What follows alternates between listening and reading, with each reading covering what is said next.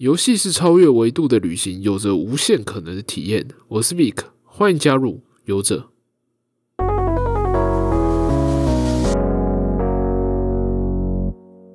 Hello，大家好，我是 Vic，欢迎收听游戏大小事。现在时间是二零二一年二月七号晚上十点三十八分。这个节目呢是在收集最近的游戏资讯，分享一个普通玩家略懂游戏的看法。先跟大家说，好久不见，对我将近两个月没有更新了。最近因为工作的事情啊，很多就是要跑到异地进行拍摄，又到处准备就是接新的工作内容，所以就是真的很忙，没办法。当然还有就是加上自己比较怠惰一点啦，就是没有养成就录音的好习惯，还没养成这个好习惯，然后又断掉，没有持续的录，所以就导致这个一直拖延下去这样子。不过接下来是想要就是把创作这一块好好的去经营，去持续的养成这个习惯，所以接下来期望自己每个礼拜都能出一篇 podcast，然后影片的部分可能最近也会开始进行创作，就是请大家再多多关注这样。好，接下来我们先讲到第一个新闻是游戏相关，《天命奇缘二》宣布今年将会二零二一年将会上市，然后它已经公开了预告，还有揭露它的战斗画面。呃，其实，在前一间公司的时候，我就是在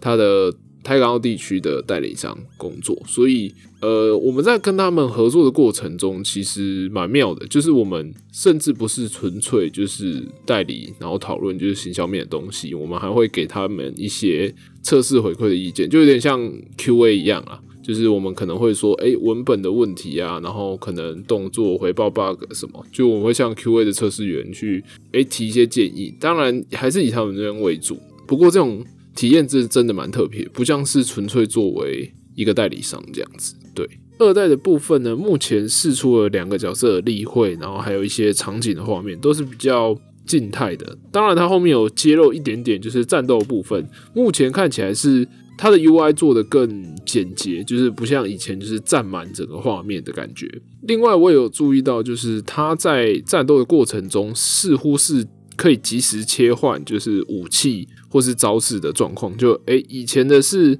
你拿一把武器，然后。招式去打的时候，就是可能你都用那一系列的，但是在这次的战斗画面看起来好像是我不太确定啊，但是不知道确定它是不是同一种武器，但招式部分明显看出来是有切换。我觉得它以国产武侠游戏，然后单机部分的来讲的话，它是算是名列前茅的作品了，因为也想不到，就除了河洛，还有其他什么工作室做的比较厉害的武侠游戏，口碑又很好的。但是我觉得它有一点是。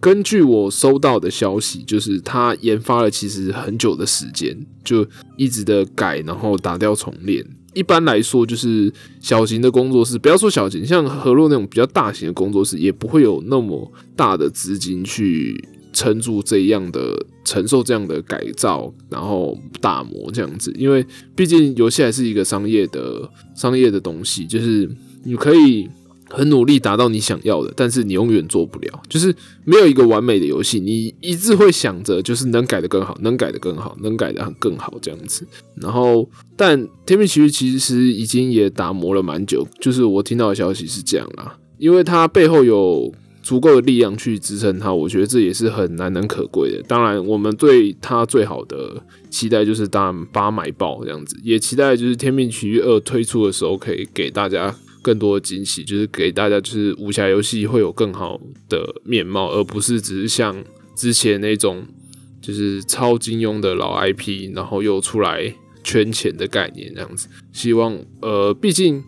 国外就是奇幻游戏嘛，但台湾就是不要说台湾，华人却就是比较没有在玩奇幻类的，比较少，比较少，就是中世纪剑与魔法这种。然后因为华人地区都是仰赖在武侠这一块，就有点像两个对比的东西。只期待就是武侠游戏能越来越好。当然，最近中国也有很多就是很不错的武侠游戏，我们还是希望就是台湾也能产出不错的武侠游戏这样子。好，然后下一个新闻，E A 将在今年的春季揭露《战地风云》的最新作。呃，说到《战地风云》，当然一定要提到他的老对手《Call of Duty》决胜时刻。决胜时刻在近几年来就是靠着手游，就是其实获利蛮多的。然后《战地风云》这部分。目前是没有什么手游的消息啊，加上就是它不像决胜时刻，就是它之前是有三个团队在轮流，就是它每年决胜时刻每年都推出新作，因为它是有三个团队在轮流，就是每三年一部，每三年一部这样子。不过现在好像听说变印，我印象中有收到是好像是大锤的那个制作组不做了，就是现在剩两个团队在轮流，每一年赶出新作。我觉得这。三个其实已经很赶，两个更累，更不要说就是《战地风云》，它只有一个制作组在制作，所以隔的时间比较久也是蛮正常的。呃，近期的《决胜时刻》都把战争的题材移到就是比如说二次世界大战啊，一次世界大战、冷战，就是比较近代一点。呃，也不能说近代比较广为人知的大战争的系列，不也不知道《战地风云》接下来的方向会是如何。目前其实也是一点消息，就是那种爆料的也都没有透露，所以就期待他们春季会放出什么消息。好，接下来是下一个新闻，刚刚讲到的河洛的《侠之道》第二年的游戏更新终于上线了，新增了不少的主线剧情跟传输的事件等等。帮大家简介一下，《侠之道》就是河洛工作室，就是我刚刚有提到的，也是国产武侠为名的一间工作室做的一款以武侠学院为背景的回合制 RPG，这样子。就是很浓厚的武侠风格，然后是由学院的故事去走这样子。目前看 Steam 上的评论是近期的是一千三百二十五极度好评，然后总评的也是极度好评，然后是有一万将近一万九千笔的。评价，所以其实我觉得说口碑来讲应该还算不错。我自己没有玩过啦，就是第一年的更新我也没有玩过，但看目前的评论看来还是不错的。然后巴哈的反应也算好，但唯一一个比较有问题，呃，不能说问题啊，就是呃小小的 complain，就是大家会抱怨的状况，就是更新的真的有够久，就是诶，第二年就学期结束，就一年的学期结束了，就是。故事中一年的学期结束了，然后换到下一个学期，哎，真的隔了一年才到第二学期。就是他第二年的，就是我刚不是讲嘛，新闻一开始就讲说是第二年的游戏更新内容，就是学期中的第二学期开始。但在整个实际上的过的时间也是到了第二年，所以就让他大家等的有点久，这样子大家就有点小小的抱怨。但还好，以结果来讲是好的就可以了，千万不要像。之前某一些作品让大家等了很久，然后出来却那么的差就可以了。我没有特地指哪一款游戏，大家自己想象。好，那下一个 Apex 英雄三月的时候将会推出 Switch 版，然后赛季八的时候也上市了，然后新增了一个新的英雄轰哥。Apex 英雄真的是很意外的，也不能说很意外，就只能说这个 IP 从原本的泰坦降临。衍生而来的，对，F 英雄是从这边衍生而来的。他们不去做《泰坦降临三》，就是正式的单机作品续作，然后而转到这个大逃杀游戏，可以说是转变的非常的成功。目前也是听说，就是哎。好像还有一点希望，但是诶没有在做，或是正在在做，但是不跟大家说很多消息，我不太确定是哪一个，反正就是进度很缓慢啦，几乎没有进度的概念这样子。但 Apex 英雄是真的非常成功的，已经赛季八了，然后其实热度也一直都在，不像是一些大逃杀的游戏，感觉。就是你为了跟风，然后起来，但是倒得也很快，死得也很快。现在还要推出 Switch 版，呃，我觉得 Switch 版可能也能多拉到一些人气。毕竟 Switch 是可以那种随时随地去游玩，只要有网络啦，有顺畅的网络，随时随地就可以游玩的游戏。当然，我个人还是不喜欢用摇杆，就是用主机类的东西去玩射击游戏，因为我觉得体感有差。当然，这也是个人选择。如果出人在外能好好的用 Switch 玩一些游戏，我觉得也是非常吸引人的点。好的，然后下一则新闻是 Among Us 的 Mod 推出了追加角色，四个不同的职业：警官、医生、工程师、小丑。每个职业都有自己的特殊能力，像是警察就是可以去，他有警枪，他可以杀掉凶手，或者是杀错的话，杀到船员的话，他自己也会死亡。然后他设计条件就跟船员一模一样。然后接下来是。医生，医生可以替一个角色放护盾，然后抵挡一次凶手的暗杀，同时检查尸体也可以得到额外的资讯，比如说凶手的提示、颜色的提示啊，或者死亡时间大概在什么时候。然后工程师是可以像凶手一样，可以钻通风口，可以跑到地图的各地。地图上有什么紧急事件的话，他可以直接发动能力解决。最后就是小丑，小丑很特别，他就是来闹的。原来发现我自己才是小丑的那种概念，就是他没有什么特殊能力，也没有什么特别厉害的地方，他的目的跟获胜条件特别不一样，就是他就是要被人家踢出去，就他被抛弃的话，就算他赢了，这非常有趣哦。呃，现在跟大家强调一下，这只是 mod，就不是官方开发，但我觉得官方迟早会用这个手法去强化他的游戏，就像。我们在玩狼人杀或是一些其他桌游的时候，自己都有不同的角色可以扮演这样子，而且国外也不只是有，也有人开发出就什么萨诺斯莫德啊，就是你可以拥有宝石的能力，然后收集所有宝石，你就可以直接杀掉所有船员之类的。反正国有很多很多这种很有创意的 mod，大家可以上网搜寻一下。呃，相信接下来官方也会把这些。网友们的创意啊，或者自己的想法都加入在游戏里面，然后改善成让它变成一个更完善的游戏。虽然之前爆红，现在没有那么，就现在抢热度没有那么高，没有那么多人在玩或者是在讨论，但这还是一个很棒的互动游戏。大家只要有手机，都是免费的，可以载下来玩。当然你不会有 mod 什么的，但是过年过节的时候，大家只要有一只手机，就可以玩这种新机的桌游游戏，也是不错的。好的，下一则新闻是有关于暴雪娱乐的 BlizzCon，现在改成线上的模式，所以叫 BlizzCon Live，就是二月底的时候会登场。虽然之前发生了那么多事情，但是应该还是蛮多游戏迷期待。我自己也是蛮期待，就是暴雪还能端出什么样的菜，怎么样挽回玩家的心。但他们之前突然才证实，也没有突然，就是证实了一个，就是《暗黑破坏神四》跟《斗争特工二》。将不会在二零二一年，就是今年推出。我觉得情理之间呐，这很正常的，大家都不能说大家都很能接受，但是我觉得很能接受的部分是，这个游戏这两个游戏一定要很需要很多时间去打磨、去优化、去好好做来挽回大家口碑，所以真的是宁愿等，没关系，你们就慢慢出，宁愿等。我们希望可以看到，就是玩家希望可以看到好的作品、好的内容，而不是。就像只是为了赚钱，然后赶快推出下一座的感觉。我觉得目前暴雪至少在新作上面还没有这种状况啦。然后，虽然我觉得《魔兽争霸三》的重置版真的是有点烂到流汤了，对，真的是惨不忍睹的状况。然后很多跟玩家讲的东西其实也没做到。所以我觉得前阵子有一个消息，就是他们把那个重置的团队收起来。我觉得对啊，蛮正常，就以事负责嘛。你就以更好的团队去下去做其他东西，不管你要做重置版的作品，或是做新的去做内容，甚至新的 IP 都好，就是你要好好的把游戏做好，这才是重点。然后回到今年的暴雪嘉年华，就是改成 Online 的这 BlazeCon Live，我觉得他们虽然说今年不会推出《暗黑破坏神四》或者是《斗争特工二》，但势必还是要放一点料出来的吧，不然今年也没什么新消息啊。就除了这两个很期待去做，难道难不成会有新的 IP？我觉得好像好像也有可能啦，好像也有一点点可能，但目前没有风声透露，我还是保持的观望态度，就不太可能。但我希望可能有一些新的 IP 元素可以出来，给大家一个惊喜。还有一点就是比较令人期待的，有可能的就是《暗黑破坏神二》的重置版会不会有消息？我觉得现在重置版真的非常的流行，但你要把一个重置版做好，又是非常难取舍。就就你到底要忠实的给那些老玩家怀念的感觉，就干我以前超喜欢玩这款游戏，所以我现在在玩这一款，我要用次世代的力量，用新主机、新的内容、新的画面去体验一款。很有老味道的游戏，还是做出变革，再加上一些新的东西进去，然后把它更升华之类，这中间的平衡，我觉得是非常难的去拿捏这一块的。所以重置虽然是炒冷饭的行为有用，虽然很多人觉得可耻，但真的很有用。但你要怎么抓好，就是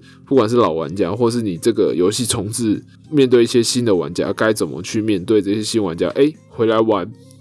的老玩家有味道，而新玩家来玩这款游戏，哎，以前没想到竟然有这样的游戏，他也觉得很不错，甚至可以直接带动你整个 IP 的提升，就哎，原来这系列都这么有趣哦，那我是可以试试看一代、二代或者最近的三代什么之类的，整个拉起你这个 IP 的价值，我觉得也是非常重要的，让更多新的玩家接受，然后让老玩家可以好好回味。这个平衡也是真的非常难抓的，就要看暴雪这次能端出什么样的料，能在 BlizzCon Online 能有提出什么样的重置消息吧。如果真的没有，就是至少希望不要是平淡无奇的一届啊，你可以多放一点就是设定或是美术的状况，就是《斗争特工二》或者是《暗黑破坏神四》的更多不一定百分之百是确定的细节，但你也不要骗人，就是可能我们制作的过程是这样的内容或者什么东西，你可以先给大家看看，不要让大家对暴雪，毕竟没有什么新的内容的话，真的会导致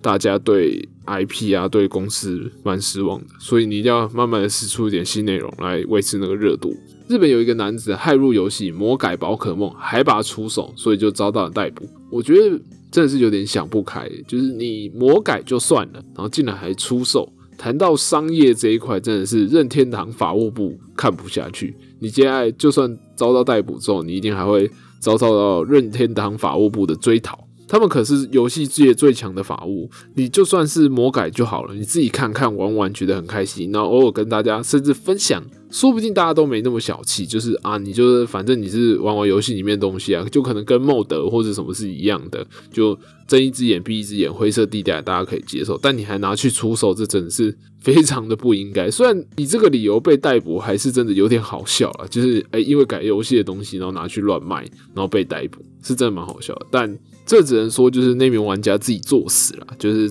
牵扯到商业这一块的话，真是没什么人可以原谅你，或者是可以看着默默看着你这样做的，所以被逮捕甚至被告是难就其辞，就是跑不掉的啦。接下来下一个新闻是两个新闻一起讲好了。Google Stadia 关闭它的开发工作室，它不自行研发游戏，它现在就专注于它的平台去支援更多作品。然后还有亚马逊的游戏也非常的难产，就有一些退休的员工啊，而不是退休，有一些离职的员工或是前员工就出来分享为什么，因为他们缺乏了经验。然后开发的工具也很缓慢，然后也是上层其实是不了解游戏的人去操控整个游戏团队，会导致他们开发的人会非常失望。其实我觉得这种就有点隔行隔如隔山的感觉了。就你们想要跨到，你们是某方面阿玛总哇很大的大头，然后 Google 多强大，然后想要走到开发这块领域，但。他们没有想到的是，其实不是那么容易。不只是钱的问题，钱可以解决很多问题，但开发上问题不只是光钱就可以解决的。你很多不管是人力啊，或是人的思考，甚至说管理的问题跟开发的冗长，就是他们甚至觉得，哎，可能我拿这笔钱去投资其他块还比较有效益。其实很多东西都是这样。游戏这部分真的是算是一个有点梦想、带有梦想色彩的行业，所以你真的很投入很多，不一定得到那么样。向其他地方投入很多的回报，所以隔行隔如隔山。然后他们也当初，我觉得他们可能也是一头想要去分一块饼的感觉，才发现哎，其实饼不是那么好做，不是那么好吃的，所以赶快抽身，我觉得也是明智的选择啦。Google 其实也投入不少，不管是之前好像眼镜还是什么其他他们的科技产品，他们也是哎。大规模的尽力去研发、去投入，但觉得不行的时候就赶快抽身，这也是他们的决策、他们的选择了。我觉得没有什么对与错，就是他们的一个尝试这样子。下一个新闻是，Steam 删除了五十几款中国字的免费游戏，疑似跟没有取得版号有相关。版号就是中国你要上市游戏的话，你一定要经过一定程序的审核，然后。经过他们的机关说同意之后，他们才能上架，不管在哪一个方面。而原本 Steam 上是一个模糊地带、灰色地带，就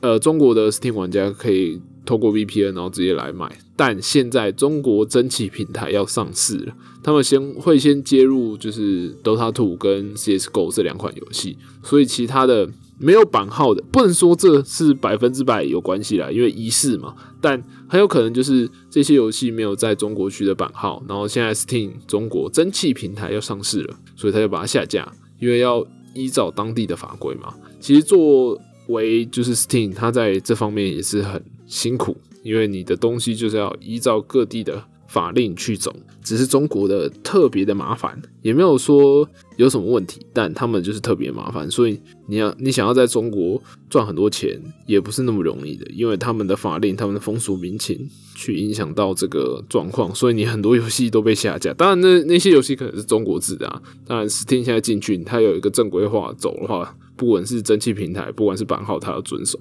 所以法令真的是看当地去符合。当然也发生过。很多，就比如说有些地方的法令是不准你在 Steam 上有价差，就哪一区比较贵，哪区比较便宜，然后或者是不准你有开箱的机制，所以这些对一个跨国企业来说都很麻烦。下面就说到下一则新闻，就是有关这种跨国企业针对法令的问题。在十一年后，德国玩家终于可以接收到无修正版的《二零四零二》的游戏了。他们可以下载一个 DLC 补丁去玩，因为他们之前的二零四零是没有什么喷血啊、断头断肢或是僵尸着火的状况，尸体也会直接消失，就是被打死之后。因为德国的法令在各个国家中，尤其是在欧呃，应该说在欧洲比啦，如果不比就是亚洲地区，亚洲地区应该是中国最严啦，韩啊北韩。我就比较没有涉猎，我不知道。但是目前看起来审核应该是中国最严，而在欧洲地区呢，就是德国是最严的，因为他们之前就是有纳粹的事件，就是之前世界大战的状况。然后他们甚至在二零一九年以前不准纳粹以任何的形式出现在游戏中，就是不管是标志啊，或者是希特勒人呐，甚至他的小胡子的那个标志，他都不准他出现。即使是这种德军总部，就一款游戏叫德军总部，它是屠杀纳粹的这种游戏也不行，或者是说狙击精英、狙击之王，台湾翻译的狙击之王这种游戏也不行，因为就算是杀纳粹，他的理由是。这会引起大家对纳粹的同情心，所以不准使用、不准上架、不准玩这样子。而二零四零二直到今天才有正式的无修正版，就是无和谐版啦。以中国来讲，就是无和谐、无修正版本可以玩到，对他们来讲也是一个不错的消息。然后。二零一九年以后，就是德军总部那些状况还是就是有上架了，但他们还是有某些形式，就是削弱了，就是大家对纳粹德国的一些印象，或是有编改一些内容，让它变成不是那么直接的。这也是就是刚刚讲到的，你要因应当地的风俗民情啊，然后法令的状况去配合。你不能说就是你想要改怎么样就怎么样，或是你想要上架什么样的游戏就上架什么样的游戏。在一些法令比较严格啊，或是有特殊风俗民情的地方，你还是要遵守他们的规矩嘛，就入境随俗的概念。所以才导致就是有些游戏要进到中国市场是真的非常难的。现在发展很好的游戏在中国都是有。跟国外不太一样的版本，大部分啊，就是你只要牵扯到一些，比如说血腥暴力，或者是涉及就是关于政权之类的内容，都会进行一些修改。当现在蒸汽平台进去之后，它会有更多的限制，也会导致就是现在的游戏会更难进入中国。我觉得连 Steam 这个地方都少了，所以以后真的是要取得版号，取得版号又不是那么容易的，真的要靠就是当地中国的代理商的话。接下来的状况又会更艰难。最后呢，跟大家讲一个就是比较关于过年，就是近期的话题。为了鼓励大家，就是在就地过年，当地台湾是没有了。就是我听到都是中国游戏，就是在当地不要回家、回省、回乡那种感觉，在当地过年，就是中国游戏公司撒了很多福利。像是米哈游就是做崩坏三跟原神的，他直接发了五千的人民币，然后还有价值五百块的防疫福利，就是除了你就地过年之外，还希望你宅在家里，就是宅在家里玩游戏啊。或者宅在家里，就是尽量不要出门，比较不会有疫情的影响嘛。就比如说给你五百元的，其中一个就是 PS 兑换券，或是什么 App Store 五百元兑换券啊，爱奇艺啊、腾讯视频的年卡之类的，就是逼你，不是逼你啊，要希望你可以多多待在家里这样子。接下来也有什么心动、心动网络，就是明日方舟台服的营运商，还有 RO R O 手机版，然后他们有单机游戏《爱惜》或是《恶国之地》，他们也给了大概五千元不等的。延迟出行礼就是，哎，你不用出去，你就是不用回家过年，你回来上班之后，你就可以领五千块的奖金。其中还有很多，比如说鹰角网络、明日方舟的开发，刚刚是营运，这个是开发商。然后莉莉丝游戏就是有开发过什么《刀塔传奇》《万国觉醒》《剑与远征》，然后叠纸就是奇迹暖暖、闪耀暖暖暖暖的开发商，然后还有恋与制作人嘛，最近前阵子很红的善报网络开发《少女前线》。然后还像是木桶、IGG、防区网络、英雄互娱，就一些就一些中国的游戏公司，他们都撒了很多福利，就像希望大家就地过年，不要回乡这样子。比如说有五六千块的，像刚刚讲的五六千块人民币的奖金啊，你也可以有免费的核酸检测，就是那边检测疫情的检测啦。然后或者是希望你不要回家之外，还要待在家里，就是待在当地的家里，可以给你宅在家的。优惠或者福利，就比如说你可以有 Switch 或是 PS 平台上的五百块兑换券，或是 Tap Tap 啊他们那边 App Store 的兑换券等等，然后甚至还有那种医用大礼包。给你消毒水啊、医用口罩啊，然后酒精等等，就是就算你真的要回家，他还是给你这些礼包，然后让你安安全全的过去。我觉得这是蛮有趣的，毕竟现在疫情状况还没有得到改善。然后中国那边，我这几天听 Clubhouse，其实他们那边也没有大家想象中的那么严重，就。啊，应该说我自己啊，我自己想象中的，其实哎，他们就比较没有什么透明的资讯传出来，所以其实他们那边应该是非常非常严重。但听说他那边其实还是很多人就是照常过生活，当然他们封的方式是比较严谨，应该说比较暴力的，比较暴力。反正就比如说你这一层有人中，你可能就整层都是需要强制去医院隔离，强制去酒店隔离，然后甚至这一区就直接拉封锁线起来，就比较暴力的方式去阻隔。这个病毒的传染，所以他们其实也没有那么夸张的严重。当然，更内地也是不知道，因为我听到可能是上海这边的消息。现在游戏公司就为了大家不要回乡过年，春节通勤那个传来传去真的是会非常夸张。希望你就地过年，所以他们也寄出了很多福利。只能说，希望这个疫情早早结束吧。虽然现况来讲，其实对游戏商，就是游戏这一块产业是有小小的红利、小小的力量，有点拉抬起来的感觉，但对开发的状况还是影响蛮深的。毕竟都是远端的话，不能当面讨论，还是会有一些缺失，然后会拖慢速度这样子。所以我觉得，如果这疫情能赶快结束，是最好的啦。今天最后一则新闻也就这样讲完了。先跟大家拜个早年，祝大家新年快乐，就是过年可以拿到很大包红包这样子。接下来我也会期待自己也去养成这个做创作内容的好习惯，让大家每个礼拜都可以回顾一下每周的游戏新闻大小事这样子。好的，今天就到这边啦，我是 Vic 游者，下次见。